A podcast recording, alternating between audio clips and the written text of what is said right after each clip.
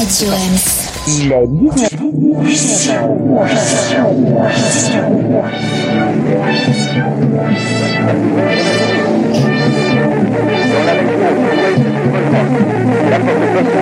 Con, ça ose tout. Et c'est même à ça qu'on les reconnaît. Quand ils sont tout neufs, qu'ils sortent de l'œuf du cocon, tous les jeunes blancs becs prennent les vieux mecs pour des cons. Quand ils sont devenus des têtes chenues, des grisons, tous les vieux fourneaux prennent les genoux pour des cons. Moi qui balance entre deux âges, je leur adresse à tous un message. Le temps ne fait rien à l'affaire. Quand on est con, on est con. Qu'on ait 20 ans, qu'on soit grand-père, quand on est con, on est con. Entre vous, plus de. Bonjour à toutes et à tous les déconfinés. Bienvenue dans L'équipé sauvage, une émission en direct sur Radio Ems, tous les mercredis de 19h à 20h. Aujourd'hui, notre invitée est Charlotte Girard, avec qui nous allons discuter euh, droit public et liberté. Puis au Bonsoir. programme, oui, bonsoir. Puis au programme, le ciné de kebab, les nouvelles pas fraîches et le moment du chaos social avec nos chroniqueurs préférés, Marco, Laure et Léo. Bonsoir. Bonsoir. Salut tout le monde Et on démarre on, on- Bah, Allez, c'est parti. Si t'as un franc calé, hein, quand tu peux y aller, tu peux y aller.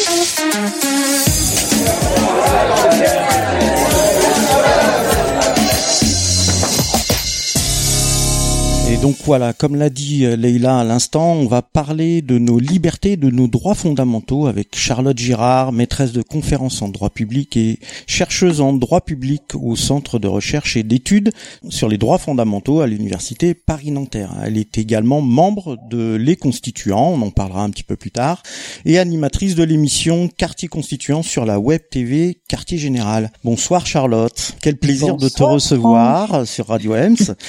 Donc on va rentrer dans le vif du sujet.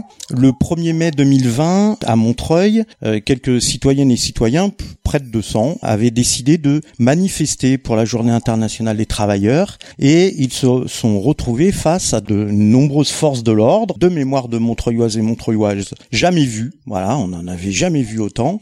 Et donc euh, ma question, euh, qui sera d'ailleurs deux questions, le droit constitutionnel de manifester peut-il être aussi bafoué comme depuis des mois avec euh, avec ce gouvernement et d'ailleurs des précédents. Et un maire peut-il sur sa commune autoriser euh, à manifester même si euh, le préfet ne veut pas? Ah.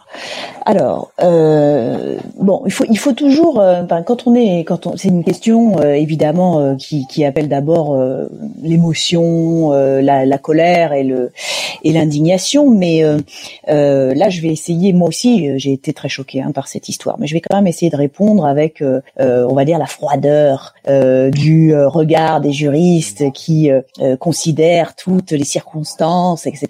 Bon, et effectivement, quand on regarde les circonstances, parce qu'on ne peut jamais, quand on est juriste, faire fi du- du- des, circonstances de fait pour établir une réalité, qui sera ensuite celle que, éventuellement, si à litige, dira le juge. En l'occurrence, cette cette manif, c'était bon, c'était une manif, puis c'était aussi une distribution, je crois, euh, de euh, de subsides à, à, à- à une, à une Ah, population. euh, C'était deux, éve- C'était- deux, deux deux événements événements différents. Ouais. oui. mais, mais ils avaient lieu au même endroit ou pas Non, pas Non. du tout. Ah, d'accord. Donc là, tu me parles de cette manifestation du 1er mai, Oui, euh, Qui- qui devait- organisée par des habitants de Montreuil. Voilà, qui devait avoir lieu euh, devant, devait avoir lieu, devant la mairie, sur la place Jean Jaurès, devant la mairie de Montreuil. Ouais. Bon, alors, en principe, en temps normal, une telle manifestation peut avoir lieu, et j'allais dire même, elle est encouragée généralement, Mmh. euh, en général très balisée aussi, mais euh, bon, elle se, elle se produit parce que effectivement, il y a un droit, hein, tout ce qui n'est pas euh, interdit euh, est permis. Le problème, c'est que là, le contexte est tel que c'est le renversement de ce principe qui est euh, en vigueur, Mmh. c'est-à-dire que euh, en général, tout est interdit, sauf quand on le permet. Mmh. Vous voyez bien la, la, la nuance. Et c'est typique d'un état d'urgence ou d'un état dans lequel des circonstances dites exceptionnelles sont euh, euh, constatées. En l'occurrence, on est dans un état d'urgence sanitaire qui est une création, voilà. Mais euh, comme tout état d'urgence, elle permet aux autorités, en général exécutives, c'est-à-dire qui font partie du pouvoir exécutif, donc Mhm. administratives, y compris le préfet, comme tu en, tu en as parlé, euh, permet à ces autorités-là de prendre euh, des mesures d'interdiction qui sont radicalement euh, euh, contraires euh, à l'exercice de nos libertés. En l'occurrence ici, interdire une manifestation était parfaitement possible en raison du fait que nous étions en état d'urgence. D'accord? Donc ça c'est et que nous le sommes encore par ailleurs. Oui. C'est-à-dire qu'on a vraiment depuis euh, la loi du 23 mars qui vient d'être prolongée, prorogée, euh, on a un- une situation dans laquelle le pouvoir exécutif, sous toutes ses formes, et j'insiste, on en pourra en reparler, Mhm. mais sous toutes ses formes, peut prendre des mesures attentatoires aux libertés, comme notamment l'interdiction des rassemblements. Donc une atteinte euh, directe, manifeste euh, au droit de manifester, puisque les manifestations c'est un rassemblement Mhm. sur la voie publique. Donc oui, c'était possible. Et donc la question, le- la deuxième question dans la question, c'était est-ce que le maire Mhm. peut prendre une mesure plus libérale que le préfet? Voilà. Eh ben non. Alors là, je, il faut que je m'explique Oui. parce que ici, le maire n'est pas l'autorité. euh, Comment vous dire? Le maire, il a deux casquettes. C'est à la fois un élu local, mais c'est aussi un représentant de l'État dans le territoire. C'est-à-dire qu'il exerce, notamment pour les questions d'ordre public, il exerce des compétences qui sont un peu les mêmes que celles du préfet ou du ministre de l'Intérieur. Parce qu'en fait, c'est c'est comme des poupées russes. Hein. Ils sont euh, ils sont tous emboîtés et au, au, au sommet de la pyramide, c'est euh, le ministère, le ministre de l'Intérieur et le Premier ministre qui sont responsables de toutes les mesures euh, euh, d'ordre public. Bon, mais là, on a une situation dans laquelle l'ordre premier, on va dire, vient de l'État central sous forme de euh, Premier ministre ou euh, ministre de l'Intérieur, et ensuite le préfet ne fait que répercuter cet ordre. Et enfin, c'est le maire qui doit aussi, il est obligé de répercuter l'ordre du préfet sur le territoire encore plus fin qui est la commune. D'accord Plus fin que le département. Donc en fait, on a comme ça une, une pyramide où parfois euh, certains disent euh, une, une chaîne de commandement Mhm. euh, qui va jusqu'au au petit petit endroit qui se trouve être la commune et qui est euh, euh, géré euh, par euh, par le, le maire qui a des pouvoirs euh, qui sont l'équivalent communal des pouvoirs du préfet et des pouvoirs du ministre de l'Intérieur. Ok D'accord. Alors là, c'est c'est beaucoup plus, c'est beaucoup plus clair. Euh, Laure avait aussi une question. Laure, Laure, tu n'as pas remis ton micro. Laure, ton micro. Pardon. Pour, pour rebondir sur cette question de pyramide d'autorité, de poupée russe, Ouais. euh, pendant cette période d'état d'urgence sanitaire, quelles sont les responsabilités des maires? Euh, On a tous entendu parler de responsabilités pénales, tant sur les questions d'ouverture de parc, mais aussi on pourrait penser aux expulsions, à la trêve d'hiver qui a été prolongée par exemple en ce moment. Euh, c'est quoi la responsabilité? Est-ce que les, euh, même si là il y a eu un compromis qui a été fait, c'est quoi les responsabilités de chacun? Alors, euh, les responsabilités en général euh, sont d'abord celles effectivement du maire sur sa commune et qui sont des responsabilités hyper lourdes. Et c'est une des raisons d'ailleurs de la défection hein, euh, qu'on voit qui, qui, qui s'aggrave, hein, où de moins en moins de gens ont envie d'être maire parce qu'ils ont peur. Ils ont peur de porter euh, une responsabilité et pas et pas une petite responsabilité. On parle de responsabilité pénale parce que si quelqu'un se blesse, eh ben il peut être euh, responsable et donc coupable de d'une infraction, quoi, hein, d'une infraction, coups et blessures ou euh, non assistance à personne en danger, j'en sais rien, enfin empoisonnement. Bon. Et donc euh, il y a une loi euh, qui qui s'appelle loi Fauchon d'un député euh, ou, ou sénateur, je ne sais plus, euh, qui était venu justement euh, encadrer cette responsabilité, mais euh, euh, du coup la verbaliser aussi. Et c'était devenu euh, bon un, un vrai, euh, euh, un vrai, une vraie inquiétude pour pour les maires et, et à la fois en même temps une, une sorte de sécurité parce que c'était écrit noir sur blanc. Ils savaient à quoi s'en tenir et ils savaient à quoi ils s'engageaient quand ils, ils entraient dans leur mandat. Aujourd'hui, avec la loi de prorogation, donc la loi du 11 mai, il y a une modification de cette question uniquement pour les questions sanitaires. Parce que bah, les maires ont peur et d'une manière générale, tous les décideurs publics. On peut le comprendre. Là où c'est moins compréhensible, c'est quand au passage, des responsables, on va dire, qui ont vraiment en ce moment les manettes, se s'abritent derrière cette euh, mesure de déresponsabilisation des décideurs publics. Et là, on est mal. Parce que si jamais, effectivement, les responsables publics sont, euh, euh, sont euh, bah, déresponsabilisés, n'en sont plus, finalement, euh, plus, personne n'est responsable. Donc, ce qui vous arrive, ce sera de votre faute. D'accord? Ouais, pardon. Justement, est-ce que la responsabilité, si de l'autre côté, il se désengage de la responsabilité, pourrait retomber sur le citoyen du genre, c'est moi qui suis allé dans le parc, on est remonté sur la chaîne et c'est donc moi qui suis responsable et donc est-ce que je pourrais être poursuivi pénalement? Bah, si, si je me fais mal à moi-même, en principe, non. Non, si je Euh, propage le virus. Ah, si je propage le virus, éventuellement, oui. Mais en l'occurrence, euh, euh, tout le monde peut être tenu pour responsable. C'est-à-dire même celui qui était là et au mauvais endroit au mauvais moment, il a croisé le virus. Bon, bah tant pis pour lui, voyez. Mais en tout cas, là où c'est très pervers cette mesure, c'est que euh, on n'est pas juste des individus les uns à côté des autres. C'est-à-dire qu'on est pris dans un cadre qui s'appelle une société euh, avec euh, euh, une responsabilité qui ne peut pas être qu'individuelle et qui est aussi une responsabilité dite publique. Hein C'est-à-dire qu'il y a une personne qui nous dépasse, qui s'appelle la personne publique, qui est l'institution. euh, bon, ça peut être euh, la, la, la commune, ça peut être plus, plus, plus encore plus haut euh, l'État carrément. Mais c'est bien pour ça qu'il y a des gens qui sont des responsables ou des gouvernants ou des responsables politiques, c'est-à-dire qui ont été élus pour être à cette place, mais pour exercer des responsabilités au nom de l'institution collective. Et donc cette institution, je disais, la commune ou l'État. Et donc c'est pour ça qu'il y a des élus et c'est pour ça qu'il y a une responsabilité qui est distincte de la responsabilité individuelle et qui doit permettre justement de euh, non seulement de décider, c'est-à-dire de prendre des décisions au nom de tous, de les faire appliquer, etc., mais aussi qui soit capable de prendre la responsabilité due à l'exécution de ces décisions. C'est- un peu du donnant-donnant, c'est-à-dire que ça va pas que dans un sens. Je, parce que là, on se retrouve dans une situation où vous avez des responsables publics, euh, des décideurs, on va dire, qui ne sont que décideurs, mais pas responsables. Donc en fait, ils prennent des décisions, ils gèrent nos vies, ils nous interdisent même euh, d'aller et venir, etc. On a vu ça, mais ils n'en portent pas la responsabilité. C'est-à-dire que les conséquences de ces décisions, finalement, plus personne ne les porterait. Je, je parle au conditionnel. Mais si on poussait euh, au, au maximum cette logique de déresponsabilisation, c'est-à-dire qu'on aurait quelque chose à sens unique, qui est purement autoritaire, mais jamais, euh, voyez, jamais responsable. Mhm. C'est-à-dire qu'en fait, euh, le lien de représentation serait complètement unidimensionnel, dans une seule direction. Et donc, vous n'avez plus le, le remontant, c'est-à-dire du bas vers le haut, si je, si je peux parler euh, en termes hiérarchiques comme ça, mais où euh, les, les individus pourraient demander des comptes, finalement, Tout à ceux qui ont pris les décisions auxquelles ils sont soumis. Voilà. Donc, c'est vraiment une situation complètement, euh, complètement déconnante. En, en réalité, c'est c'est une Mm. vraie perversion euh, Oui, c'est de, clair. on va, on va dire, de, du lien de représentation politique qui devrait être dans, normal dans une démocratie.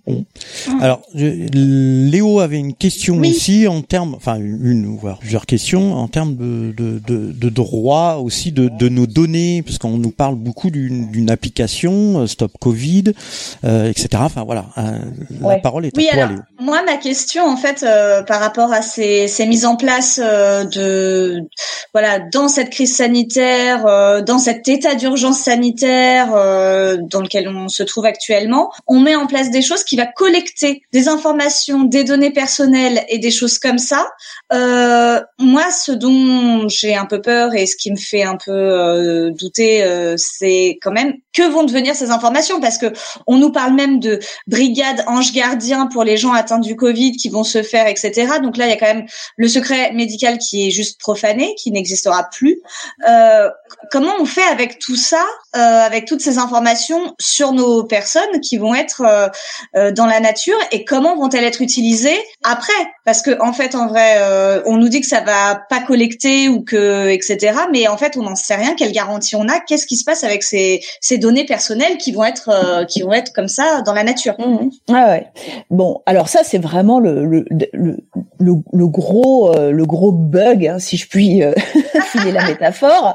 Mais parce que non mais vraiment, enfin, on se en plus on, on est complètement euh, on, on est on est très très désorienté pour pour deux raisons. C'est Parce que on a d'une part euh, un dispositif qui est non seulement annoncé, mais il est fixé euh, ou annoncé plus ou moins euh, dans la loi de prorogation du 11 mai. C'est-à-dire c'est une des dispositions de cette loi qui parle euh, euh, d'un, je, je vous cite le, le texte, dispositif pour le suivi des malades. Bon, euh, ok, le traçage des chaînes de contamination. Mm. Bon, euh, donc et tout ça se fait en principe donc euh, sur, euh, euh, enfin sur euh, sur la foi d'une d'une d'une détermination médicale. Hein, C'est-à-dire qu'il faut avoir effectivement, euh, ça, ça concerne l'état de santé des personnes. Donc effectivement, ça rentre dans le cadre normalement du secret médical. Bon, sauf que on n'en sait rien de cette histoire. C'est-à-dire qu'on la loi ne- n'en dit pas beaucoup plus. Elle se contente de donner une sorte de blanc-seing Mhm. euh, technologique en disant voilà la loi autorise que l'on développe un dispositif de ce type-là. Ok, mais pour l'heure on ne sait rien de l'objet qui va sortir puisqu'il n'est pas il est pas fini et ils n'ont pas complètement développé la chose. Mais en fait avec cette loi ils ont juste donné euh, j'allais dire l'article ou la, la petite disposition qui permet ensuite de développer par des moyens réglementaires Mhm. c'est-à-dire des moyens qui dépendront ensuite euh, du secrétaire d'État, je pense euh, à, je sais pas quoi, à l'informatique, au numérique, et puis euh, et puis le, le- le ministre de la santé. Enfin, vous voyez, il va y avoir ensuite, ils vont ils vont se débrouiller, mais ils vont nous pondre quelque chose sous le couvert de cette disposition légale, hein, législative, et qui en effet pose toutes les questions que tu viens de, de, de tous tous les problèmes que tu viens d'énoncer. C'est-à-dire qu'en effet, aujourd'hui, ils ont beau faire les courir les plateaux télé en disant mais si mais si euh, le code euh, sera euh, sera euh, euh, inconnu, illisible, etc. Sauf que euh, je sais pas moi, je, moi je, je- suis profane absolument, je n'en sais rien, je n'ai pas de garantie de ça, et on a vu surtout par le passé que euh, on n'avait jamais pu garantir réellement euh, la disparition des traces Oui. euh, de de l'individualité, euh, etc. Ou en tout cas peut-être que ça existe, mais à ce moment-là, il faudrait qu'on puisse en avoir la, la garantie. Oui. Mais Oui. cela dit, oui, je vois qu'il y a, il y a, il y a Marco. Il y a qui- qui Marco, lève le il y a doigt. Marco qui lève le doigt. Mais Ma- Marco, Marco, mets on ton micro. pas parce que tu n'as pas mis ton. Aïe, vous Marco crie. m'entendez Oui, là vous voilà, c'est bon, Oui. Marco. Non, non, c'est pour rebondir par rapport à ce que tu viens de dire, euh, Charlotte. Ouais. Enfin, c'est c'est juste pour que pour citer. Alors, je me souviens plus. Alors, ça fait c'est c'est un peu con. Je me souviens plus du nom du, du programme. Il y a, il y a, un logiciel espion euh, très prisé par le Mossad euh, et par quelques autres services de renseignement euh, dans dans le monde, euh, mais euh, qui est un truc, euh, euh, voilà, qui qui est très en vogue. Alors, je me souviens plus de, du, du nom de la chose, mais je veux dire que de toute façon, rien n'est impiratable. Mais rien, Rien. Oui. Donc voilà. rien. Donc de toute façon, je veux dire, on, on est face, euh, quoi qu'en dise, je veux dire, on, peut avoir tous les dispositifs légaux les plus Voilà. protecteurs, je veux dire, dans certains, pourquoi pas. Ça empêchera pas de toute façon que là, on est face aussi à un problème en soi déjà technologique, outre le problème de, de la philosophie Voilà. politique qu'il y a derrière. quoi. Voilà, c'est-à-dire que la loi, elle va poser le principe. Bon, elle, elle l'a posé. Euh, Il y a même quelques garanties comme euh, la, la CNIL, etc. Mais pour autant, technologiquement, on n'est absolument pas garanti de quoi que ce soit. Moi, je, je, je vous, je ferai une analogie, vous savez, avec les, les machines à voter. C'est Ouais. c'est le même problème, c'est-à-dire que le vote secret, on ne sait pas, on ne peut pas le garantir qu'il soit secret. D'accord? Moi, j'avais Léo. une, euh, une Oui, autre Léo. question dans ma question, c'était euh, est-ce que maintenant que c'est passé dans la loi, euh, l'autorisation, voilà, de l'État de d'avoir recours à ce genre de méthodes euh, et de logiciels et de trucs, est-ce qu'ils peuvent nous l'imposer, c'est-à-dire euh, de façon unilatérale? Par, par exemple, pour avoir accès, euh, je sais pas si euh, les choses tournent très mal ou s'il y a d'autres pandémies, enfin, j'en sais rien. Est-ce que par hasard, on pourrait être tributaire de ça, c'est-à-dire vous n'êtes pas suivi par cette application, vous ne l'avez pas enregistré, on ne vous peut, on ne peut pas vous tracer parce que vous, vous avez choisi individuellement de ne pas l'avoir, donc non, vous n'aurez pas accès à tel magasin, restaurant, enfin j'en sais rien. Euh, Est-ce Ah que oui. ça c'est possible? Oui. Euh, alors non, ce n'est pas possible officiellement. Officiellement, non. Ah oui, oui, voilà. Non, non, on peut pas, on peut pas. Non, non, bien sûr que non. Euh, on, enfin, bien sûr. c'est, c'est, ça devient tellement fou, c'est-à-dire que c'est très difficile de dire évidemment, euh, évidemment, on ne peut pas attenter. On n'aurait jamais pensé qu'on aurait pu être confiné à ce point. Euh, pendant des mois. Hein.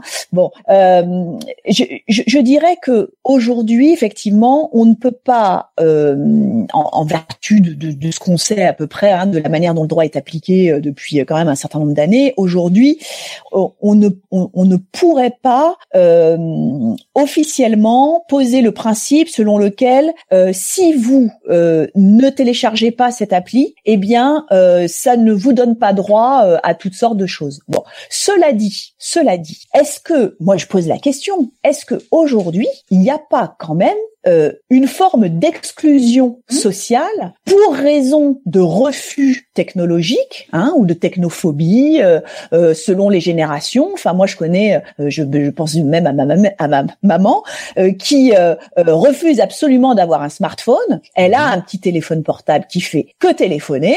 Et eh ben, c'est c'est typiquement un handicap total pour cette pour cette histoire, mais pour cette histoire, mais pour d'autres mmh. histoires aussi. C'est-à-dire qu'il y a plein de de services, y compris des services publics auxquels elle ne peut pas avoir accès par défaut de, de smartphone. Donc là, on pourrait très bien se dire que c'est le même mécanisme finalement d'exclusion qui a lieu. Mmh. Voilà. Et à un moment donné, on fait un rapport coût-avantage et on se dit mince, on, on se sent finalement contraint euh, de, euh, de, de, de télécharger l'appli euh, parce qu'on se dit euh, mince, oui, oui. je, vais, je, vais être je vais être banni ou je vais devoir être plus confiné que les autres, j'en sais rien, vous voyez. Mmh. Alors on avait il y a des, des, réactions en chaîne qui peuvent être assez dangereuses. On avait alors on a on a Leïla, merci Charlotte, on a Leïla qui a une question justement sur sur toutes ces dérives que nous avons aujourd'hui en France et par rapport à d'autres pays c'est ça? Oui, alors j'ai deux questions. La première, c'est que cet euh, état d'urgence, qui est une situation exceptionnelle, donc qui nous prive de nos libertés, euh, est-ce que est-ce qu'il y a quelque chose dans la Constitution qui nous protège en disant que ça peut être que limité dans le temps? Ça peut pas s'étendre sur plusieurs années. Euh, voilà, ça c'est ma première question. Et la deuxième, c'est est-ce que les autres pays d'Europe ont mis également en place cet outil juridique d'état d'exception? Et est-ce qu'ils l'ont étendu aussi après les déconfinements? Hmm. Alors, tout ça est très très intéressant parce que et, effectivement je, je, je, regrette qu'on n'ait pas plus de temps pour parler de tout ça parce que justement on parlait du temps mais là on est tout aussi limité. On revient, on revient la semaine prochaine. Ouais, l'état d'urgence sanitaire en tout cas et comme euh, l'état d'urgence euh, euh, pour la de lutte contre le terrorisme euh, étaient sont des états d'urgence limités dans le temps parce que bon c'est euh, euh l'une des garanties euh, habituellement imposées euh, et qui existent hein, euh, aux États euh, imposées aux États d'exception. C'est-à-dire mmh. tout état d'exception. Je pense, on a d'autres exemples. Hein, c'est l'état de siège, c'est bah, l'état d'urgence, c'est les, la, la, la, quand on parle d'état de siège, ça peut être aussi les situations martiales, hein, la, la, déclaration de guerre qui ensuite engendre des états de, de guerre. ce sont des états réputés limités dans le temps. et c'est même une condition pour qu'il puisse être en principe validé par une instance type Conseil constitutionnel euh, ou autre, c'est-à-dire un juge qui est là pour vérifier que les conditions sont bien réunies pour pouvoir euh, mettre en œuvre cet état d'urgence, cet état d'exception. Euh, donc, le principe de la limitation dans le temps, il est non pas inscrit dans la Constitution, mais il est habituellement imposé et vérifié par les juges quand on leur demande leur avis. Voilà, parce que c'est euh, un peu rentré, on va dire, dans une sorte de, de coutume, d'habitude, etc. Maintenant, certains États ou certaines euh, euh, dispositions, comme par exemple la Convention européenne des droits de l'homme, ou voyez des, des, des règles de droit qui sont supranationales et qui visent, qui ont une spécialisation euh, de protection des droits fondamentaux ont l'habitude aussi de répéter ce genre de choses et d'inscrire ce genre de, de dispositions dans, euh, dans de garanties euh, dans, dans leur dans leur texte et ensuite dans leur jurisprudence. Bon, chez nous, on a encore ça. C'est pour ça d'ailleurs que on a eu un état d'urgence sanitaire qui vient d'être prorogé, mais qui était limité à deux mois, qui a été à nouveau prolongé de deux mois, à peu près, un peu moins de deux mois. Mais ce que je veux dire ici, c'est que ça n'est pas parce que un état d'urgence est limité dans le temps qu'il ne produit pas des effets de long terme. Et ça, je pense qu'il faut vraiment l'avoir à l'esprit. Typiquement, on a eu le cas, on a déjà été, euh, on va dire, berné par l'état d'urgence de lutte contre le terrorisme, mmh. où Tout à fait. Non seulement il a été renouvelé à maintes reprises, ça ait fait euh, sans que ça ait ému plus que ça euh, le juge constitutionnel, mais en plus on a eu la transposition des, on va dire des principales atteintes aux euh, libertés. voilà, on a eu la transposition dans le droit commun, c'est-à-dire le droit habituel hors état d'urgence. Donc on a eu une prolongation. Est-ce que ça se passe dans d'autres pays? Oui, ça se passe dans d'autres pays, mais pas dans beaucoup d'autres. Bon, ça s'est passé en Hongrie, pardon. Euh, bonjour la référence. Ça s'est ça s'est passé. Ah, ah, ah là, ça, ça a bugué un peu là, Charlotte. Oui. Euh, en Grande-Bretagne, mais là pour ah pardon. Ah, ça, ça, ça a un peu. C'est possible euh, que ce soit ma connexion. Est-ce que ça va mieux? Oui, euh, okay, ça a l'air. Tu, tu parlais de la, de la Hongrie. Non, tu es pour rien? C'est, c'est pas toi, c'est la connexion. c'est les Hongrois, c'est l'Hongrois. C'est ça. Ouais, c'est, c'est, ça c'est les Hongrois, soit c'est les Français qui ont été vexés par la comparaison. Et ensuite, euh, je disais que la Grande-Bretagne euh, ou même on a vu ça aux États-Unis pour la lutte contre le terrorisme, hein, le Patriot Act a été un, un, une mesure ravageuse du point de vue des, des libertés et a dû et et, a été renouvelé euh, très très très de très très nombreuses fois. Donc voilà, tout ça pour vous dire que ailleurs ça existe aussi. Pour l'état d'urgence sanitaire, on a eu des mesures exceptionnelles, on en a encore qui sont en vigueur, par exemple en, euh, en Grande-Bretagne, mais euh, la différence avec nous, c'est que dans ces pays, il y a des contre-pouvoirs au pouvoir euh, exécutif qui est le principal artisan de ces mesures euh, d'urgence. Or, en France, sous la Ve République, bah, les contre-pouvoirs, euh, faut se réveiller tôt pour les trouver. D'accord? Donc c'est ça, c'est ça la grande, grande, grande différence avec euh, d'autres démocraties parlementaires dites libérales qu'on trouve en Europe. D'accord. Bon, bon, très bien. C'est très clair. C'est très très clair. C'est très très clair. Alors, merci Charlotte. on, on, on, avait dit 19h30. Alors, si tu veux bien, tu vas rester encore un petit peu de temps avec nous. On passe avec plaisir. on passe à la deuxième partie euh, avec euh, avec Marco, euh, qui, euh, bah voilà, avec Marco, hein, jingle. Oh.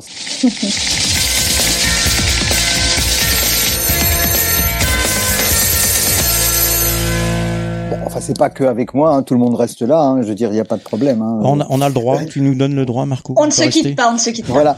Non, non. C'était juste pour rebondir par rapport à ce qui était dit euh, précédemment, effectivement, euh, qui pose le problème euh, euh, du cadre juridique constitutionnel, là en l'occurrence, qui n'est pas qu'un cadre juridique, mais aussi bien évidemment politique. Et en fonction bah, des latitudes, euh, telle ou telle constitution va permettre que qu'existe plus ou moins de contre-pouvoirs, comme tu, tu, tu, tu l'as rappelé. Et effectivement, on on a bien vu que depuis le 11 septembre, on a eu un point de bascule euh, fondamental euh, à plein de niveaux et dans la plupart des démocraties, on va dire quoi, de marché, euh, où en effet la question des libertés euh, euh et mais aussi de l'espace public collectif, tout ça est en train de se réduire comme peau de chagrin. Je, prends un exemple quand même qui est assez effrayant, c'est celui de la question de la liberté d'expression des élèves euh, dans l'éducation nationale. On avait eu droit après les attentats, c'est-à-dire que sous couvert de liberté d'expression, euh, toute parole qui était un petit peu, euh, voilà, on va dire critique, susceptible d'éventuels dérapages été suspecte, avec parents convoqués, etc. là, ça vient d'être réitéré hein, par l'administration éducation nationale pour faire en sorte qu'il n'y ait, enfin, qu'il n'y ait qu'une seule tête et que surtout il n'y ait pas de, critique de la part des enfants, des élèves, de, de la gestion gouvernementale. Qui en vient à, euh, à, la question suivante que je voulais te poser, Charlotte, c'est que, euh, enfin, on a quand même l'impression, et c'est pas qu'une impression, que c'est que c'est pas un, un, un, petit mauvais moment à passer, quoi. C'est-à-dire qu'on est rentré, on entre véritablement dans une nouvelle ère euh, de la gestion des populations, pour reprendre un petit peu le terme de Foucault, mhm. euh, une gestion biopolitique, hein, c'est-à-dire où chaque individu euh, est sommé non seulement de se contrôler lui-même, c'est tout ça est très cohérent avec le corps comme micro-entreprise, comme capital humain, mais aussi bien évidemment avec avec son, son corollaire, c'est-à-dire la suspicion généralisée euh, et euh, nos, fameux voisins vigilants, hein, n'est-ce pas? C'est formidable. Donc la question c'est euh, est-ce qu'on n'assiste pas tout simplement à un renversement, comme tu le disais, hein, c'est-à-dire que d'un seul coup, ou plutôt graduellement, un petit peu à la manière, tu sais, quand on plonge une grenouille dans de l'eau et on fait monter la température, eh ben on habitue et, et c'est pas qu'une habituation, il y a des dispositifs juridiques, policiers, etc. en place qui font que la, la question des libertés s'inverse, en effet. C'est-à-dire que euh, tout devient interdit, sauf ce qui est permis, avec avec tous les effets pervers que ça peut avoir, et, et totalement discrétionnaire. C'est-à-dire qu'on a l'État, en effet, mais on peut avoir en effet le, le, le, le voisin, on peut avoir le, le petit commerçant du coin qui va, voilà, à un niveau beaucoup plus micro, euh, imposer finalement sa loi. Euh, et je fais rebond avec ce que euh, Raphaël Kempf disait dans, dans une interview à Libé il y a quelques semaines, c'est euh, par rapport à l'état d'urgence sanitaire, c'est la police qui fait la loi. Donc c'est-à-dire qu'on se retrouve face à ces pouvoirs multiples qui finalement globalement n'en forment qu'un seul.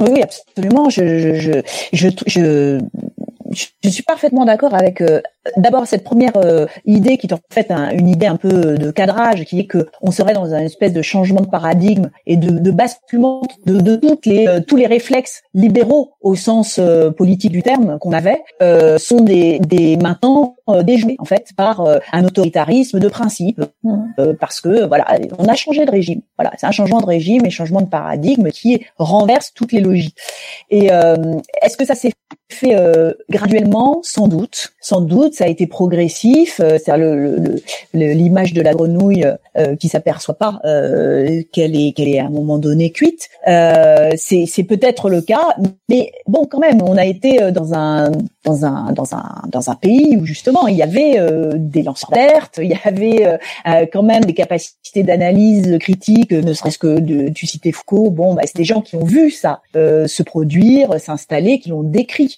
Euh, donc, je, je pense qu'il y a après tout aussi une forme de, comme tu dis, d'habituation, mais je, je, dirais même que c'était un, ça fait partie du plan. Euh, C'est-à-dire que euh, bon, il, y a la stratégie du choc euh, d'une part, mais il y a aussi la stratégie, moi que j'appelle plutôt de la, la mitridatisation, c'est-à-dire que on a aussi euh, des, euh, des paliers qui sont franchis euh, avec par par petite dose ou parfois par grosse dose, mais à chaque fois on ne revient pas en arrière. C'est-à-dire c'est ce qu'on appelle des effets cliqués. effectivement, on renonce petit à petit à nos libertés. À chaque fois, hop, on nous en prend un peu plus, mais mais il y a, pas de y a pas de réponse, il y a pas de résistance, ou il y en a pas suffisamment en tout cas pour revenir au statu quo ante. C'est-à-dire que on est finalement progressivement habitué euh, à euh, renier, à perdre, euh, à perdre. Voilà. Et c'est un raisonnement qu'on pourrait avoir d'ailleurs de manière plus générale au sujet, on va dire, de la gauche, pour, pour parler euh, en grand, quoi. Mais il y a quand même,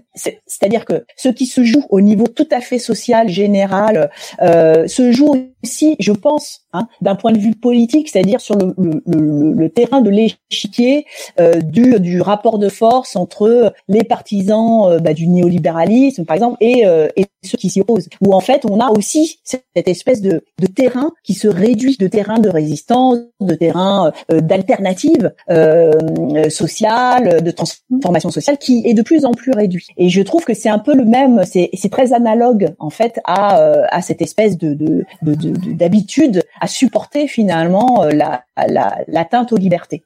Et donc tu, tu, tu, posais aussi la question du, euh, du, du, du, rapport entre les pouvoirs. Euh, c'est parfaitement exact. Hein, L'idée que on, on, on, est repassé parce qu'en fait on a déjà connu ça. C'est pas comme si on, a, on avait une histoire euh, qui a toujours été démocratique et libérale, pas du tout. Mais au contraire, on vient à des trucs très connus en France hein, et que finalement euh, on a eu une parenthèse d'État social et on est en train de faire marche arrière vers un État euh, policier ou, État gendarme ou euh, je ne sais pas comment appeler ça, mais un État en tout cas dans lequel la fonction essentielle publique, c'est une fonction répressive, une fonction euh, disciplinaire, etc. Mais il n'y a plus la question de l'émancipation qui est posée, la question sociale à part entière. Voilà.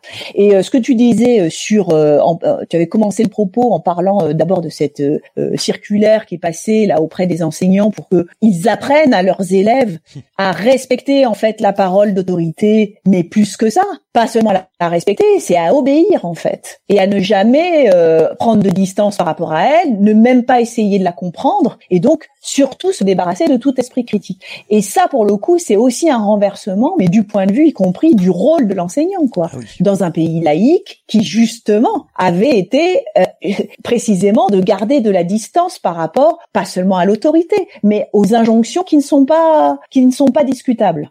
Donc euh, là, là, vraiment, je pense qu'il y a euh, euh, une, une, une, répétition et une aggravation et, et une infiltration de cette logique-là jusqu'au plus fin de nos de nos rapports, compris donc des rapports d'enseignement qui, qui, sont, à mon avis, très, enfin, qui vont produire des effets surtout à très très long terme, puisque ça va se reproduire sur des générations.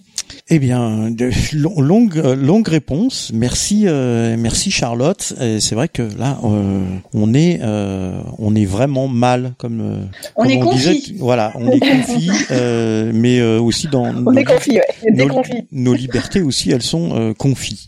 Euh, ben, merci Charlotte, voilà, d'avoir été avec nous pendant ces quelques minutes. Et puis, comme l'a dit Marco, alors peut-être pas la semaine prochaine, mais on, on, pourra développer tous ces sujets, toutes ces questions, peut-être une prochaine fois. Voilà. En tout cas, tu es, tu es, tu es invité sur Radio M, c'est dans notre émission. reviens quand tu veux. Reviens ah quand tu veux sans, sans, problème.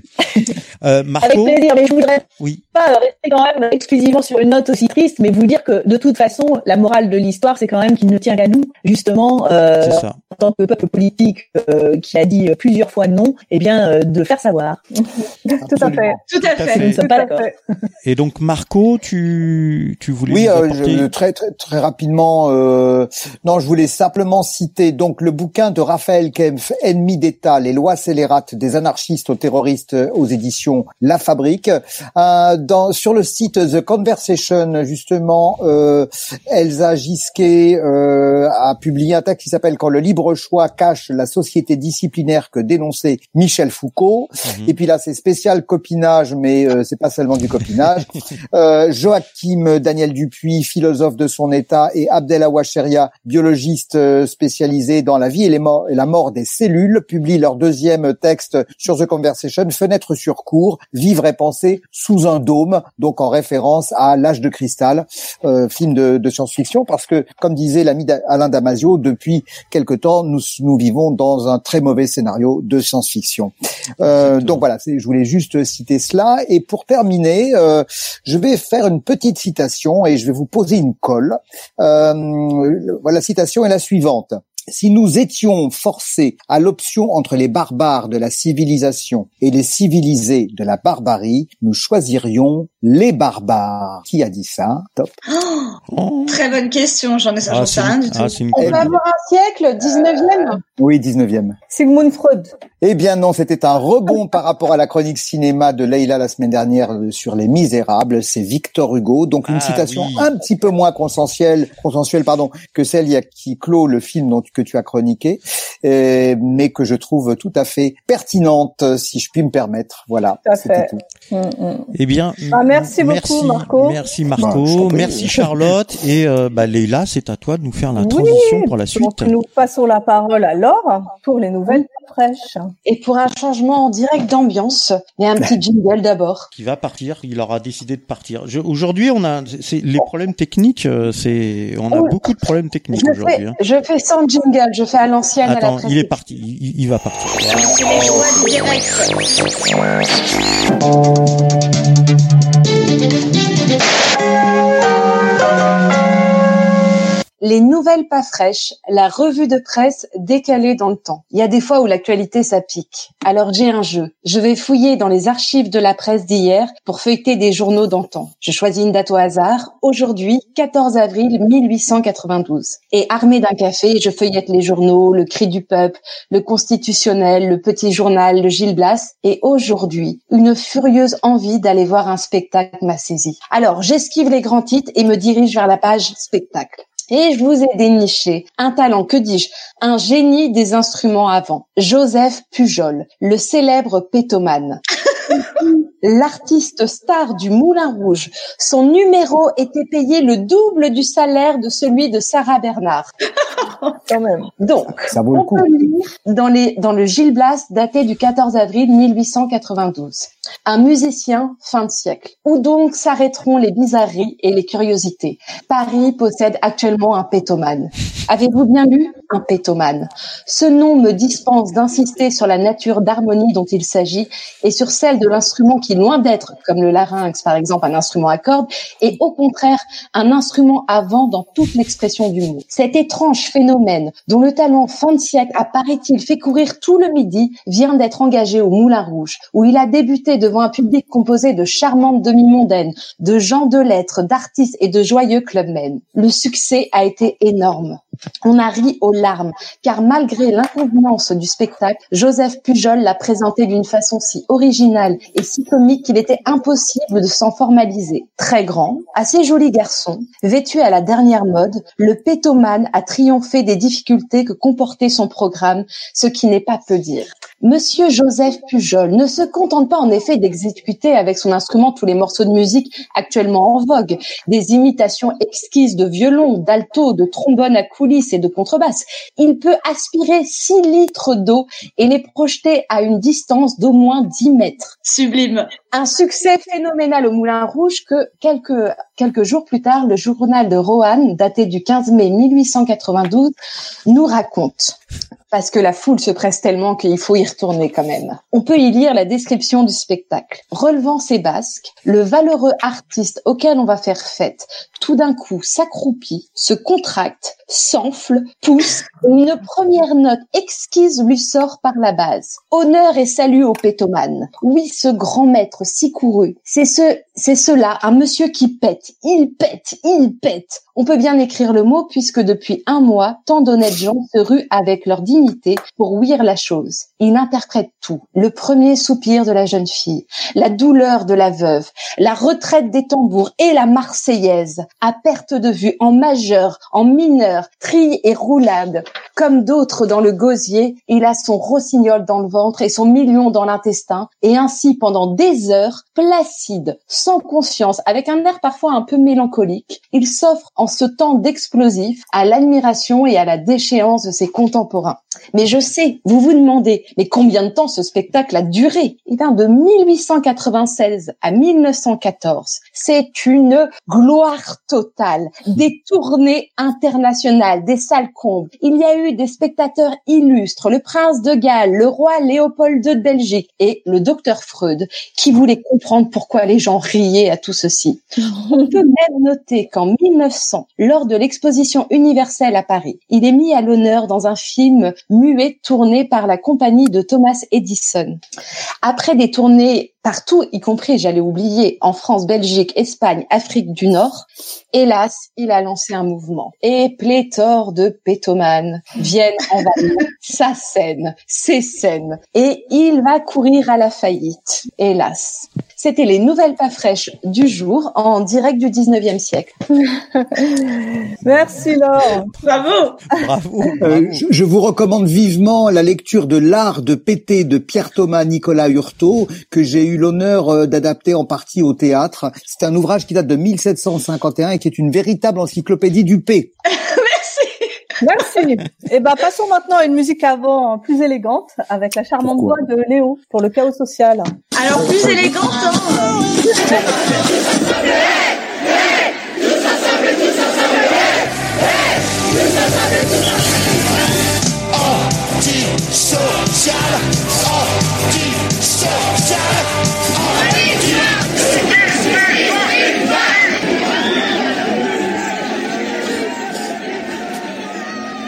Alors salut à tous, bande de confis et de déconfis. Alors la chronique du chaos social aujourd'hui s'appelle justement en confit hors note confit de voisinage. Et oui, parce que nous sommes toujours un peu confis, même dans le déconfinement. Enfin bref. Mais bon, nous y sommes. Ça y est, hein, c'est arrivé. C'est un peu comme Zorro ou Goldorak, mais en moins fun, hein. Bah oui, parce qu'en vrai, euh, voilà, on est quand même obligé de faire avec. Hein, je veux dire, de vivre avec le virus, mais aussi avec ceux qui nous gouvernent. Et ça, croyez-moi, c'est comme le corona. On n'est pas prêt de s'arrêter. Alors je sais pas si vous avez remarqué, mais le confinement de huit semaines, ça a eu des effets un peu pervers. Hein. Donc pour les plus chanceux, hein, euh, bah on s'est remis à la lecture, on a profité de sa famille, euh, on a fait 8 800 kilos de pain, 6 tonnes de cookies, 543 tartes, on a rangé et lavé intégralement tout son appartement 890 fois. Et pour certains, c'était pas du luxe, croyez-moi. Bref, bon, à part ça et une pilosité excessive et un goût vestimentaire bizarre inspiré des années 80, on s'en est plutôt bien sorti. D'ailleurs, c'est drôle comme les années 80 ne sont jamais loin en matière de mauvais goût. Hein. Et oui, la merde, ça laisse des traces, et pas que dans la cuvette. Alors il y en a hein, qui ont voulu profiter hein, euh, pour faire des enfants, puis ils se sont rendus compte que non, en fait, euh, en avoir huit, euh, c'est déjà suffisant. Et puis c'est mignon, mais qu'est-ce que c'est chiant. Et puis il y en a d'autres hein, qui ont découvert qu'ils avaient de mauvaises façons de vivre, hein, qui sont devenus généreux et qui ont pris de bonnes résolutions. Le confinement is the new nouvel an. Faut faire du sport, prendre soin les uns des autres, applaudir les soignants qu'on n'ira jamais soutenir en manif. Ah, c'est beau l'hypocrisie collective. Vous pensez que c'est possible que ce soit les mêmes qui applaudissaient les soignants, mais qui leur demandaient de déménager? Mystère. Moi je dis ça, je dis rien. Mais je pense surtout que la contradiction et la connerie humaine n'ont aucune limite. Et pour ça, on en a eu un bel exemple pendant deux mois. Et c'est pas prêt de se terminer. Ça me fascine. Tant de bêtises en si peu de temps et toujours en pensant qu'on les a pas grillées. Faudrait inscrire ce gouvernement au Guinness des records avec une mention spéciale pour la mauvaise foi et la médiocrité. Niveau contradiction, franchement, c'est contagieux. Force est de constater que toute cette connerie ambiante nous a transformés en chats. En tout cas, moi, c'est ce que je ressens. Et ça n'a rien à voir avec mon signe astrologique à tigresse, pour ceux qui savent, graou graou. Non, sérieux. On pouvait plus sortir, on n'en pouvait plus, on était prêt à tout, même à escalader la gouttière, et maintenant, maintenant qu'on en a le droit, on préférait rester dedans. Incroyable cet effet inverse en si peu de temps. Faut dire que le discours en face ne donne pas très envie. Hein. Faut fermer les écoles, faut rester dedans, faut pas aller au boulot, les masques ça sert à rien, on a des masques, on en a plus, il faut en mettre tout le temps, on rouvre les écoles, faut aller bosser. Bon, bref, franchement, il y a de quoi devenir teubé. Mais c'est peut-être ça la stratégie. Méfions-nous. Alors oui, je sais, je sais, pour certains. D'ailleurs, euh, je ne sais pas qui, mais il doit bien y en avoir le confinement a permis de belles choses comme euh, faire la connaissance de ses voisins et de se serrer les coudes. Enfin, on a surtout compris à côté de qui on vivait. Perso, j'ai tous les jours de ma vie appliqué les gestes barrières, bien avant qu'ils existent, avec mes voisins, en profitant de l'anonymat des grandes villes et des grands immeubles HLM. Et pendant longtemps, j'ai éprouvé du remords de ne pas être plus sociable que ça, de, de me cantonner à la stricte politesse, ni plus ni moins. Et puis il y a eu le Covid. Et là, ça a été une révélation. Putain, mais j'ai toujours eu raison. Je vis et entouré et avec des cons. Laissez-moi vous raconter rapidement mes rencontres de confis sous Covid. J'ai eu Marcel, qui s'est lancé dans l'apprentissage de l'accordéon et qui nous gratifie de ses leçons une fois par jour à horaire variable. Hein. Parce que oui, sinon c'est pas drôle. Il y a Ginette qui hurle sur ses enfants. Bah parce que justement, ce sont des enfants. Il y a Olaf qui s'est dit que c'était super de rénover son appart tous les jours à partir de 9h du mat, même le week-end. Parce que bon, hein, en confinement, c'est tous les jours dimanche. Et je vous parle même pas de mon voisin de palier qui ne m'adresse jamais la parole, qui m'ignore purement et simplement, même lorsqu'on se retrouve face à face, et même quand je lui dis bonjour. Ça, ça passait encore. Je m'y étais faite. Et that's all folk, comme dirait l'autre. Non, là, j'ai vraiment été vénère. À un point que ça s'est transformé en guerre ouverte et personnelle, que je livre contre un voisin anonyme depuis des semaines. Je n'en peux plus. Tout a commencé par un beau jour d'avril. Le soleil brillait, la chaleur était si forte que les fenêtres étaient ouvertes en grand. Et là, malheur. Une odeur de friture insupportable. Non mais j'insiste. Insupportable. Qui rentre par ma fenêtre et qui imbibe littéralement tout mon appart. Bon, la première fois, je dis rien. Le lendemain, pareil. Et le surlendemain, etc.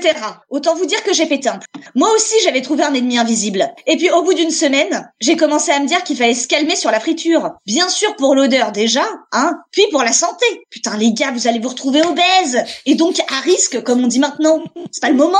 Du coup, à force de subir pendant une semaine, j'ai enfin trouvé comment répliquer. Oui, l'idée a été longue à venir, mais bon, pendant le confinement, tout est plus lent. Si l'odeur de bouffe venait jusqu'à moi, l'odeur de ma bouffe pouvait potentiellement aller jusqu'à eux. Et là, ça a été le festival. Non, je n'ai pas fait de friture, la fenêtre ouverte. Mais j'ai fait des légumes qui puent grave leur mère. Chou-fleurs, poireaux, tout ce que j'ai pu trouver y est passé. Et croyez-moi ou non, bah ça s'est finalement arrêté. Par contre, je ne saurais jamais si mon esprit machiavélique a triomphé ou s'il s'agit simplement d'une coïncidence. Car il est fort probable que mon plan infaillible, n'est-ce pas, n'ait pas atteint les voisins concernés, mais d'autres qui n'avaient strictement rien demandé et qui se sont fait littéralement empuer pendant une semaine. À eux, je voudrais dire pardon. Et aux experts en si je vous retrouve, ça va chier. Mais en vrai, ça m'a quand même bien fait rigoler, même si c'est un peu trop duré. Alors voici quelques conseils pour un déconfinement réussi ou un confinement infini. Bouffez des légumes qui puent. Ça arrangera peut-être pas la relation avec vos voisins, mais c'est bon pour le cœur. Allez, bisous. bravo, bravo, bravo. Bravo. Et comme il ne reste pas tellement de temps, euh, sans transition, le ciné kebab. 10, 9, tout est ok. 8, 7, 6, 5, 4, 3, 2, 1, mise à feu. Ciné Kebab, c'est la rubrique Fast en Mood Drive Off du cinéma Baby Z pour le top of the pop et pour le pire. Plus barjo, plus barjo, tu meurs dans ton vomi. Aujourd'hui, un vrai jackpot de mes du tout en un, un thriller SF horrifique, psychotronique, psychodopé, psychotropé et surtout avec du cul.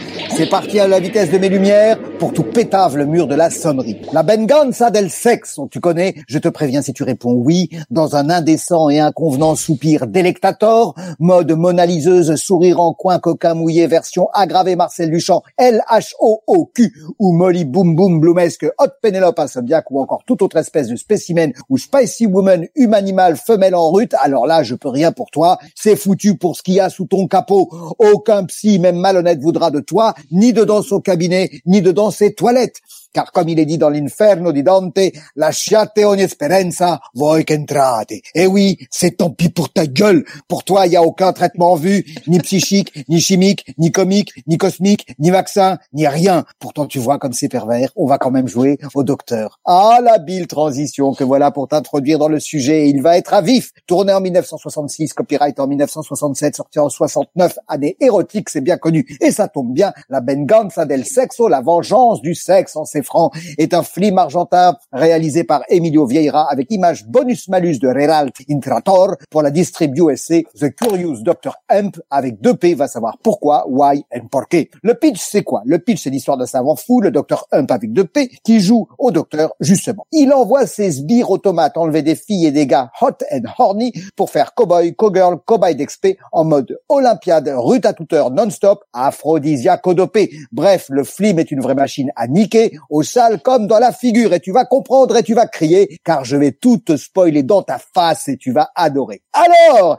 les quatre balaises sbires automates, robotisés, zombisbifiés, qui font peur tellement ils ont plus de cerveau, question look, question look, ces fripes costards d'occasion que même les acteurs martiens de l'invasion de la planète rouge n'en auraient pas voulu en 1953, ils embarquent leur proie dans un corbillard avec gyrophare, car c'est plus discret dans la nuit noire. Mais dans la bande du doc, il y en a un, il est encore plus vilain. Les autres, à côté, c'est rien. Lui, c'est un killer stremont avec la tronche Tchernobysbilé. Même si on sent bien, évite Enso Fast, car c'est subtil, que le pauvre, c'est pas de sa faute avec son regard chelou, terrifique, certes, mais saut mélancolique. Dans son fondement, il y a un cœur gros sacom. Et tout ça, c'est à cause de l'affreux docteur qui lui pompe le cerveau pour lui pique-niquer du steak de libido, salaud de hump. Alors, le stremont, à chaque fois, il arrive trop relou, avec ses pompes aux semelles plombées, récup de l'amical, des, scaphandriers, c'est pas une pourrave, c'est doigts griffus que t'as pas envie de faire des cochonnailles avec, et vas-y que je t'enlève des filles et des gars hot and horny. Soit en inventaire à la pervers, un couple chauffé à blanc au clair de lune sur la bœuf bien grasse avec des langues vivantes et des mains pleines de doigts, deux amazones chaudières du gazon qui s'aguichent très fétiches à coups de jartelles et de mamelles,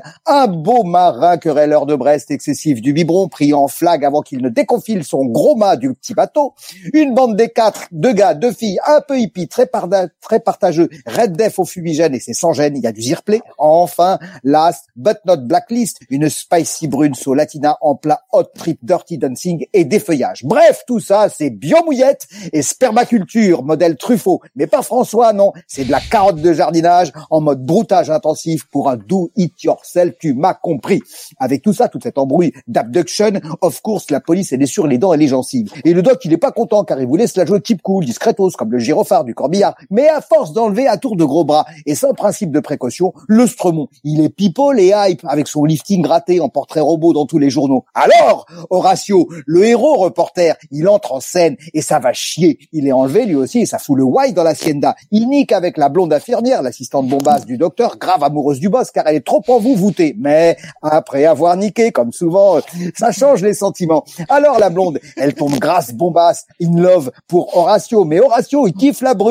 Non, c'est l'autre, Rachel, l'autre bombasse, la stripteaseuse, une vraie plante grimpante. C'est presque un flim vegan. Pourtant, Rachel, c'est plutôt carnivorace pour Horace. Tandis que le Stremont, trop mélancolique, il morgane Rachel. Tu vois, le flim, c'est pas juste du hot and pepper, non, c'est tragico full contact de cris et de furax à la grecque, comme un kebab, et ça tombe bien. Complet avec de la sauce blanche. Salade, tomate, oignon, la belle et la teubée, Andromaque chez Horace et ses coriaces, avec des frites de l'année d'avant, muy typico, Maria and Bad, comme quand le Stremont, il caresse le manche de sa guitare nostalgica dans le grand jardin de la Fienda. Et là, c'est vraiment surréel, c'est du Buñuel en béchamel, tout comme les expériences du doc, qu'elles sont vraiment un bordel de lupananard de machines à niquer. Because, hein, ces vampires accros à potions magiques, libidiniques, javelisantes, anti-Jekyll et Hyde, accros au sexe, moléculés. Ils pompent, pompent l'énergie cochonne de ces cobayes pour pécho la vita aeternam. Enfin, attention, car il faut bien tout suivre, hein, c'est compesque. Cerise sur le cake, et il est grave spèce le cake, planqué dans le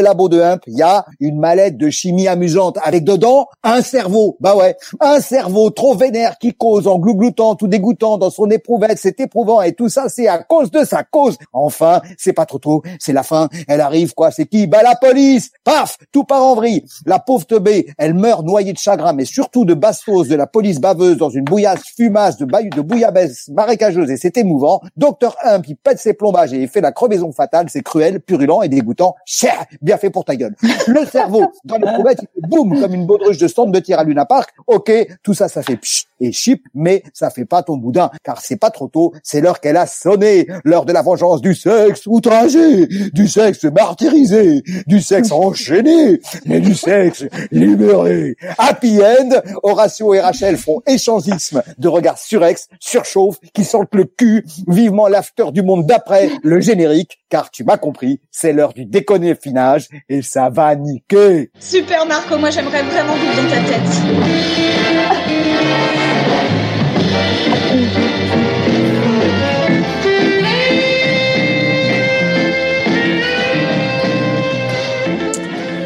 Là là, Ah t'es là cruel, là Marco. hein. En ces temps de Ah pénurie là là. de contact, t'excites tout le monde comme ça. Ça se fait pas. Extraordinaire. Extraordinaire.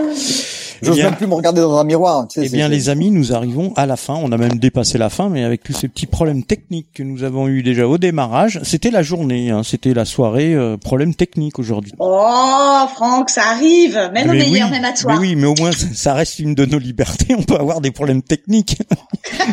Essentiel. C'est essentiel. Voilà. Au moins on est en direct et on le sait. Voilà. Euh, Leïla, le mot de la fin? Le mot de la fin, eh ben, merci pour votre attention. Vous pouvez retrouver tous notre podcast sur le site de Radio Ems, la web radio de l'Est parisien. À bientôt. Voilà. Et puis la semaine prochaine, Et- on, on aura euh, dans pour la première fois euh, dans l'émission les histoires de la ville fantastique par Faust Fédérel. Donc c'est tout nouveau et on vous fera ça, on vous fera découvrir ça la semaine prochaine. Merci toute l'équipe. À à la semaine prochaine. Merci, Salut. à la semaine prochaine. Bye bye. Bye. Quand ils sont tout neufs, qu'ils sortent de l'œuf du cocon, tous les jeunes blancs becs prennent les vieux mecs pour des cons. Quand ils sont devenus des têtes chenues, des grisons, tous les vieux fourneaux prennent les genoux pour des cons. Moi qui balance entre deux âges, je leur adresse à tous un message. Le temps ne fait rien.